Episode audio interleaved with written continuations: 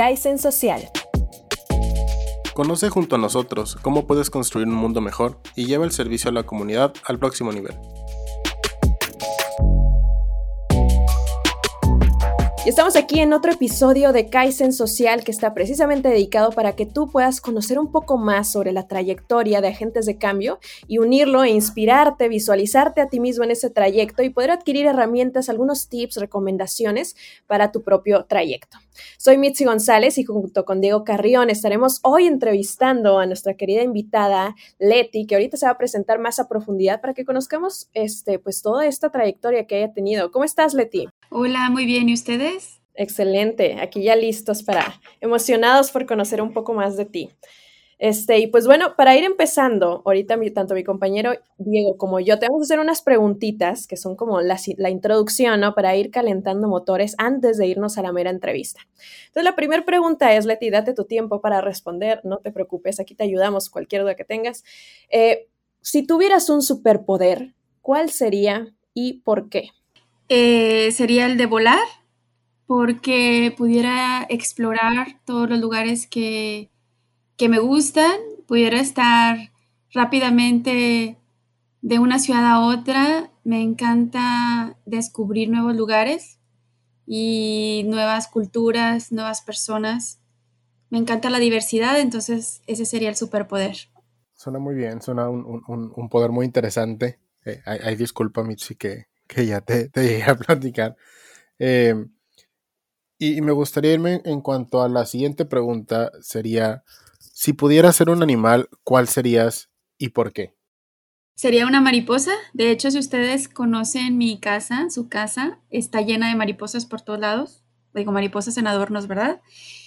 Eh, ¿Por qué una mariposa? Porque una mariposa para mí representa transformación, renovación, una mariposa nace como una oruga y después de estar en capullo durante determinado tiempo, se transforma precisamente en un, ser que vuela, de arrastrarse en la tierra en el mismo periodo de, una determinada cantidad de años, también vuela, se arrastra en el piso y después vuela. Entonces, esa, esa renovación que representa la mariposa y esa belleza que también representa de transmutación y cambio eh, la que me encanta, entonces yo sería una mariposa por renovación y por transformación que representa su, su ser para mí. excelente. No tardaste nada en responder ninguna de las dos, ¿eh? Qué sorprendida, fue como... bueno, pero ya nos vamos a las siguientes, porque si de rápido respondes, no vamos a alcanzar a responder muchas dudas y preguntas. Excelente, Leti. Pues vamos aquí a contarles a, nuestros radioescuchas que sepan que, este, pues primero lo que buscamos es ir conociendo un poco la historia de Leti a lo largo de su trayectoria como gente de cambio, descubriendo cuál, cuál fue su proceso, este, y sobre todo que cada gente de cambio pues tiene su área como de especialidad, ¿no? Por decirlo así. Tenemos intraemprendedores, gente que, que es activista o que realiza, eh, no sé, que lo hace dentro de, de, escuelas, de universidades, etcétera. Y pues en el caso de Leti, pues hoy vamos a descubrir qué tipo de agente de cambio es, lo que es bastante emocionante muy bien, Leti. Entonces, pues vamos con la primera pregunta. Cuéntanos, para, para saber, vámonos al momento presente. ¿A qué te dedicas actualmente y qué fue lo que estudiaste? Bueno, actualmente colaboro en la Universidad de Monterrey en un área que se llama Centro para la Solidaridad y la Filantropía. Estoy a cargo de la dirección de esa área, pero también tengo una fundación que se llama Pequeños Gigantes Mexicanos AC, que lo que hacemos es protegemos los derechos humanos de niñas, niños y adolescentes sin cuidados parentales. Es decir, son aquello, es aquella población que vive dentro de organizaciones llamadas casas hogar. No son niños ni niñas en situación de, de orfandad, son niños y niñas que han sufrido algún tipo de abuso o abandono por su familia de origen, es decir, papá, mamá, abuela, abuelo, y bueno, nosotros lo que hacemos a través de la fundación es proteger los derechos humanos de esta población y de los que egresan de este tipo de instituciones. Entonces, eso es lo que, lo que me dedico y hago actualmente. ¿Y que estudié? Soy un híbrido, porque yo estudié la carrera de mercadotecnia. Eh, yo quería estudiar psicología, pero en mi casa me dijeron, vas a estudiar mercadotecnia en el TEC de Monterrey y pues en ese entonces yo no tenía la capacidad económica para decidir qué hacer. Y después de, este, eh, de, cuando me gradué, entonces empecé a estudiar una maestría en educación, que era como también algo que me apasionaba. Y luego me fui a vivir a Italia y ahí estudié también educación, pero educación para poblaciones marginadas. Y después me metí a estudiar un doctorado en ciencias sociales y bueno, ahí sí fui sumamente feliz porque sociología y todos esos temas pues me apasionan y tenían más que ver con este tema de cómo hacer un cambio en la sociedad. Y bueno, eso es lo que estudié. Ándale, qué chido. Toda una, una trayectoria de, de distintos ámbitos, ¿no? Desde eh, primero la parte de mercadotecnia que nos comentas, de ahí la parte de la, de la maestría y ya finalmente pues esto del doctorado ya más encaminado hacia la parte de las ciencias eh, sociales. Y precisamente pensando en esto de, de, que creo que hay eh, un poco la idea de que la academia y el impacto cuando hablamos de emprendimientos sociales o de generar impacto con, con innovación social están muy separados, no siempre tendemos a ver la academia como un algo muy teórico que se queda en libros, que se queda en artículos publicados y luego hay como que agentes de cambio más a nivel de campo. Eh, desde tu punto de vista, ¿cómo se conjuntan o, qué oportunidades hay para que estos académicos y estos emprendedores e innovadores sociales se puedan juntar a trabajar problemáticas más, más en conjunto? Sí, mira, eh, creo que eso es todo un tema y es, gran, de hecho un gran reto, porque cuando yo empecé a estudiar el doctorado, eh, yo ya tenía la fundación y estábamos haciendo diferentes actividades y proyectos de incidencia política. Entonces, en ese proceso, cuando yo quiero estudiar eh, ciencias sociales, me dice la persona que me entrevistó, me dice, no, tú eres un activista, eh, no tienes nada que estar haciendo en la academia.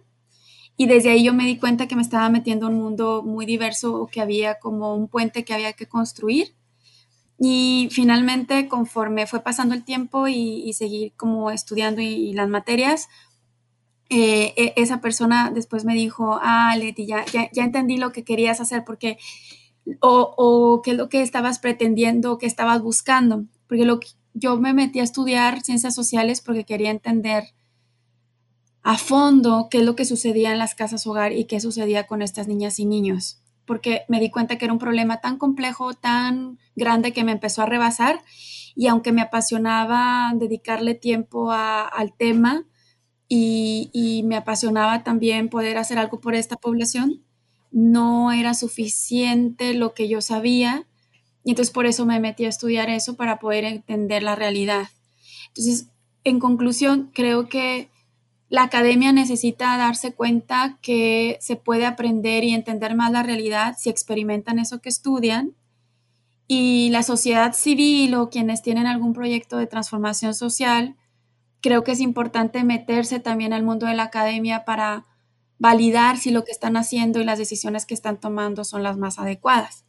Porque a veces se puede estar resolviendo un problema social, pero no de la mejor forma y podemos estar creyendo que lo estamos haciendo y estamos generando más problemas o más factores para que ese problema social crezca sin darnos cuenta que está sucediendo. Entonces creo que la relación y la alianza y la vinculación entre la academia y la acción ah, directa para transformar la sociedad tienen que estar sí o sí eh, cercanas y vinculadas las personas eh, las entidades, pero claro, si la persona que está haciendo un proyecto de, transformación social o que es un agente de cambio y además estudia esa realidad, creo que eso es lo mejor.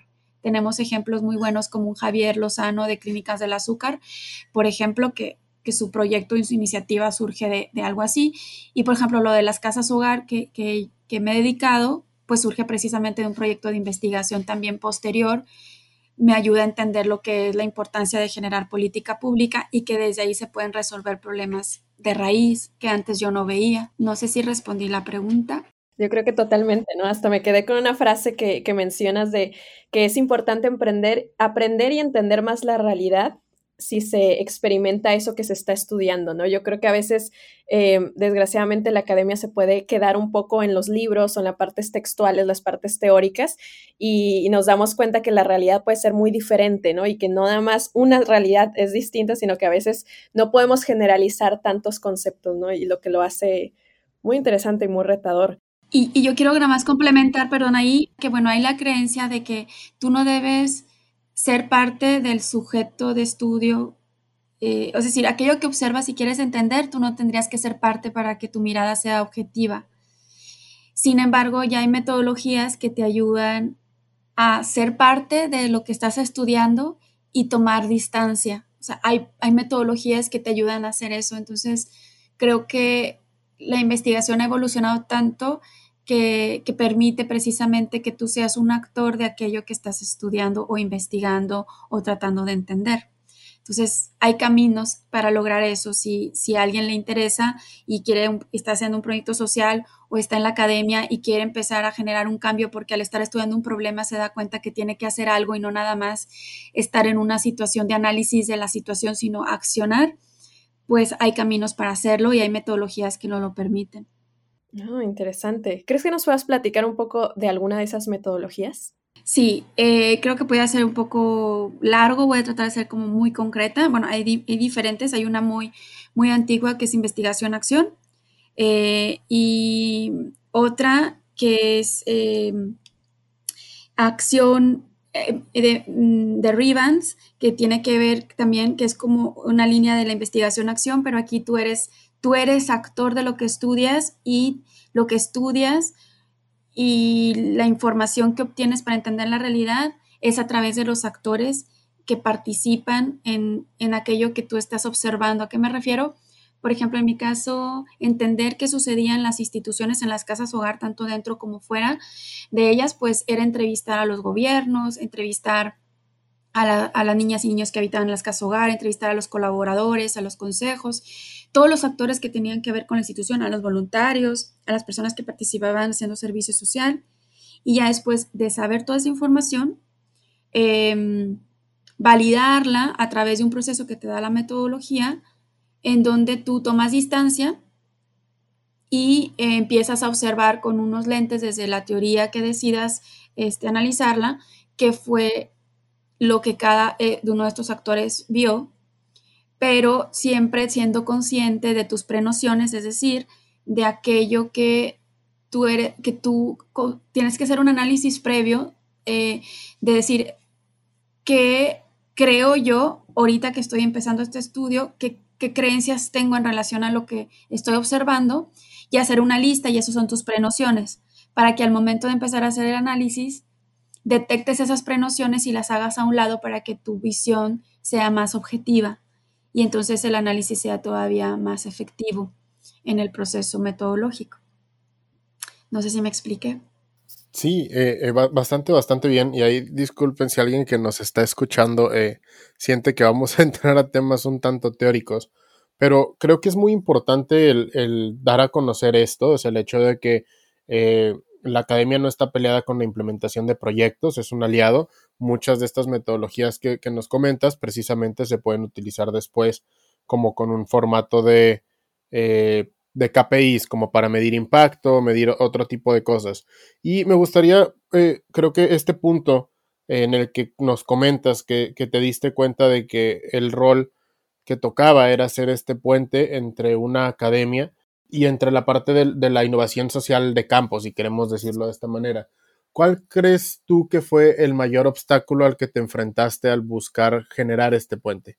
Pues fue, fue, fue lo que les comentaba, que al inicio eh, se me comentó, fue una persona en concreto, pero era alguien que tomaba decisiones en ese, desde la academia, eh, que, que, si yo, que si yo estaba involucrada en el trabajo directo, por ejemplo, con las casas hogar, al momento de hacer la investigación iba a involucrar emociones y sentimientos que iban a obstaculizar el proceso de análisis, lo cual después tuve una directora de tesis que, que me ayudó a identificar y a darme cuenta que había metodologías que eso lo tomaban en cuenta como parte del análisis y entonces pues mi directora de tesis me acompañó para que eso no fuera un obstáculo.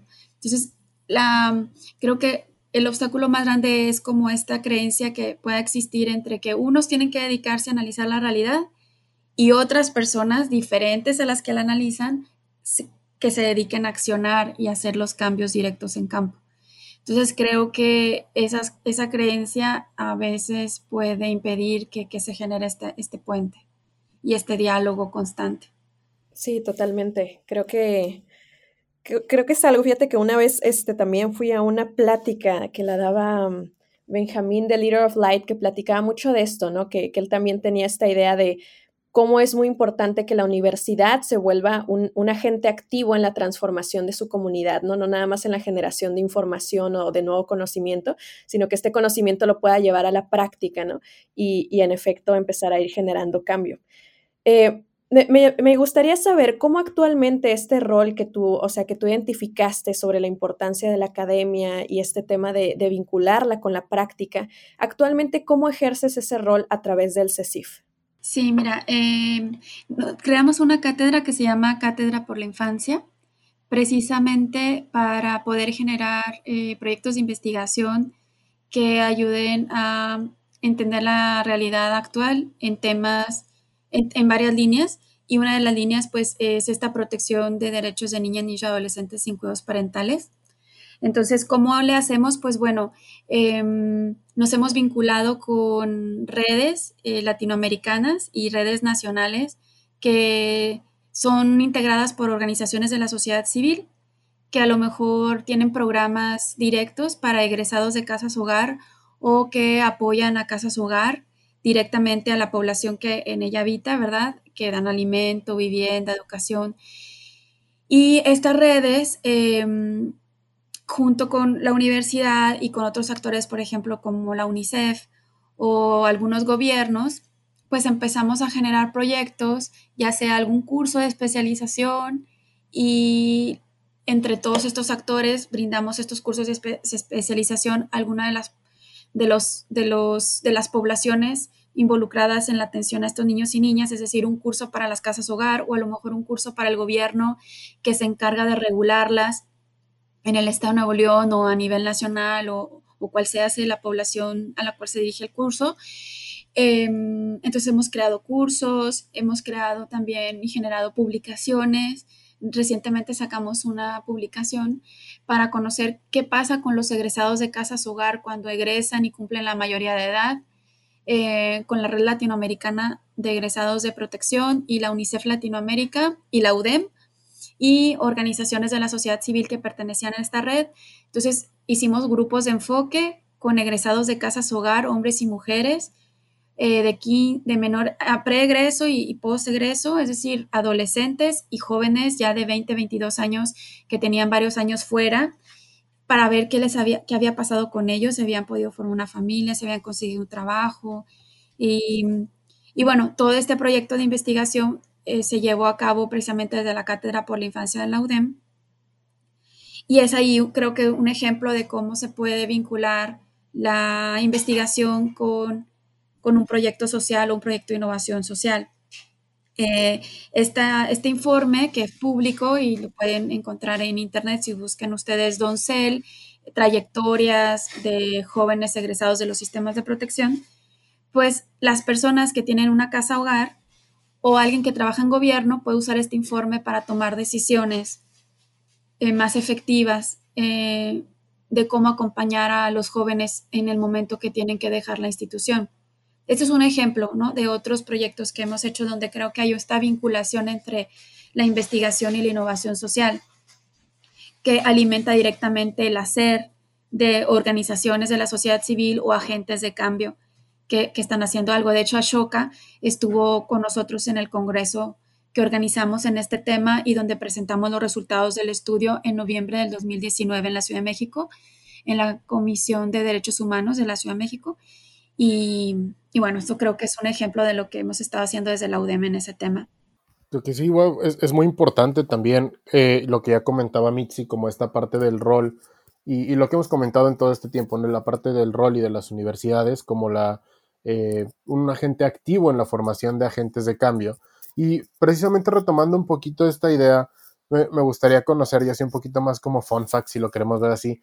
¿Ha habido como eh, algún correo que te haya llegado o alguna forma de agradecimiento de alguien allá afuera con un proyecto de innovación social que les haya dicho, oigan, muchas gracias por lo que me enseñaron en esta cátedra, por estos eh, documentos que han publicado, esto me ayudó a comprender mejor mi, mi, eh, mi emprendimiento o a mejorar este cómo estaba abordando mi problemática?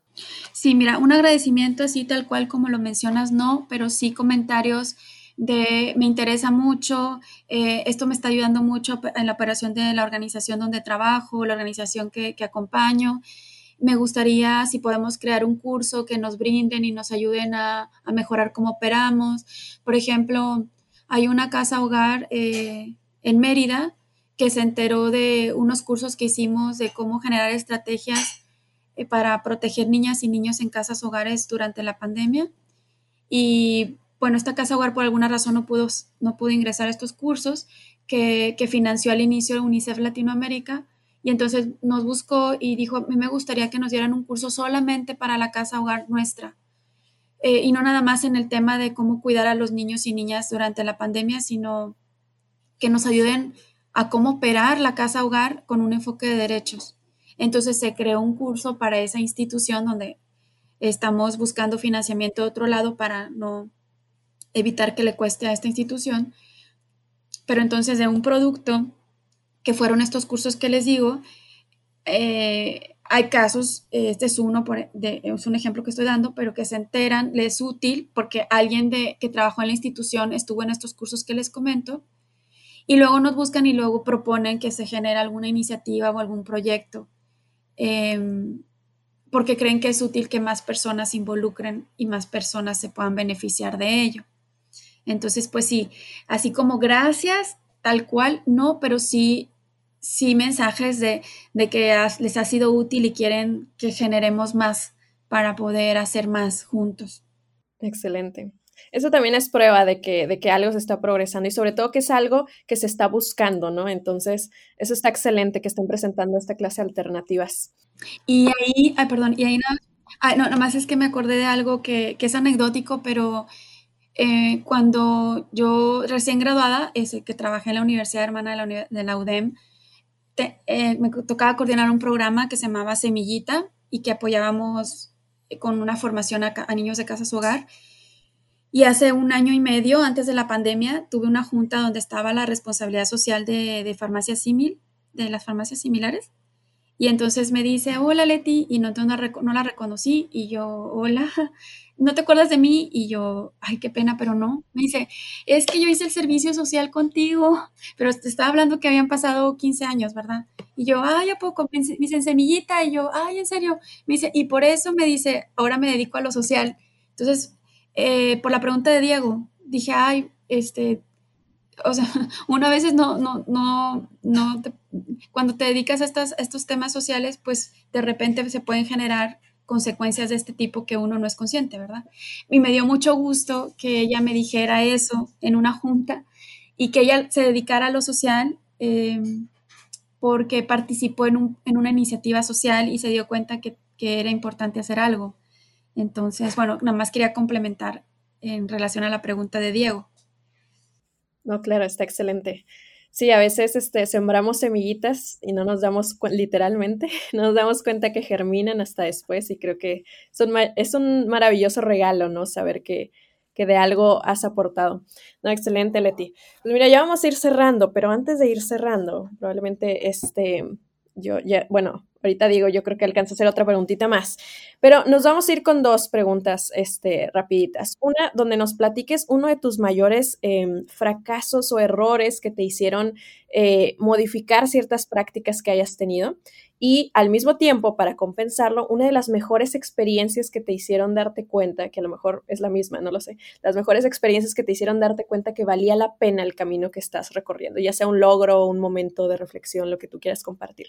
Muy bien. Bueno, voy a ser concreta porque el tiempo se termina. Entonces, la primera, el mayor fracaso fue que cuando empezó un proceso de regulación de casas hogares en el Estado, había un proyecto en el cual nos iban a dar un recurso, no voy a decir qué instancia, una instancia, y eh, el recurso no llegaba, el recurso económico para financiar ese proyecto. Y yo traía como la preocupación de que si no se financiaba ese proyecto, no iban a salir unos manuales que iban a guiar a las casas hogar para poder eh, regularse de una mejor forma y más rápida ante el gobierno. Entonces yo metí mi dinero. Entonces yo metí mi dinero eh, con tal de que saliera el proyecto y esta instancia se tardó y se tardó no un mes, sino nueve meses en dar el recurso y ni siquiera lo dio completo. Entonces, eh, fue, un, problema económico en el que me involucré, pues, creyendo que esta instancia era confiable y, y, al final pues me di cuenta que no, yo estaba más chica, o estoy hablando que yo tenía, no sé, veintitantos años, entonces todavía me faltaba como cierta experiencia de ojo para ver qué organizaciones son confiables y cuáles no. Y ese fue un gran fracaso porque pues este, terminé económicamente mal. Eh, sin embargo, aprendí la importancia de aliarme o aliar las iniciativas, pues claro, con organizaciones confiables eh, y que aunque la había investigado y demás, no lo suficiente. Y eh, siempre no revolver eh, los recursos personales con los, con los que están relacionados con el proyecto. Entonces, separar como a la persona que eres tú con la persona que aporta un proyecto social. Creo que eso es muy sano y eso fue un gran aprendizaje. Como, primer, como fracaso, pues eso es lo que les puedo platicar. Y pues a partir de ahí, creo que me encanta procurar fondos, entonces me encanta dar oportunidades a las personas a que donen dinero a favor de causas sociales. Y eso, eso fue un gran aprendizaje que me permitió después que no volviera jamás a suceder y no ha vuelto a pasar. Y al contrario, este, he tenido la bendición de poder atraer recursos eh, importantes a causas sociales. Entonces, bueno, ese es un fracaso que, que luego me trajo ese aprendizaje que les comento. Y algo que no es, no, eh, no, sé cómo llamarle, pero fue algo que me, fue un mensaje que me dijo, vas por, vas por donde tú deseas ir o donde tu espíritu o tu alma te guía o te quiere llevar porque te haces, me, hace sentir plena. Eh, yo estaba muy cansada en una ocasión, muy cansada, desgastadísima. Eh, dábamos un curso que se llaman Escuelas del Perdón y la Reconciliación a adolescentes de casas hogar entonces ellos traían, traen a veces mucho rencor y resentimiento a sus papás porque pues los abandonaron en algún momento de la vida o porque los abusaron de ellos de tal forma que los tuvo, el gobierno tuvo que separarlos, ¿verdad? Entonces eran unos cursos muy desgastantes y yo estaba como muy cansada de, de, de ver tanto dolor en ellos, pero también como que no veía cambios por el curso y no veía cambios por otras cosas que hacíamos a esa población y dije, ¿qué sentido tiene esto, verdad? Y estuve a punto de aventar la toalla. Entonces, un día que íbamos a tener una junta para organizarnos, para ver qué íbamos a hacer con los adolescentes de Casas Hogar, recibo una llamada. Yo no contesto llamadas que no conozco. Y esa por alguna razón la contesté. Y, era una chica, que, una joven que egresada de Casa Hogar, que había tomado las espere conmigo y me, y entonces me dice, hola Leti, y yo, ay, hola, ¿cómo estás? Y yo, ¿qué necesitas? Porque dije, a lo mejor me está buscando porque necesita algo, porque ella era muy renuente, siempre estuvo enojada en el curso, eh, enojada, no le gusta, nunca quería estar, que la demandaban a fuerza. Bueno, fue muy complicada tenerla en el grupo y, y durante la formación. Sin embargo, pues yo, yo, yo la apreciaba, ¿verdad? Porque tenía pues tiempo de conocerla desde que estaba chiquita. Y nada más me habló para decirme, no, Leti, nada más quiero saber cómo estás tú.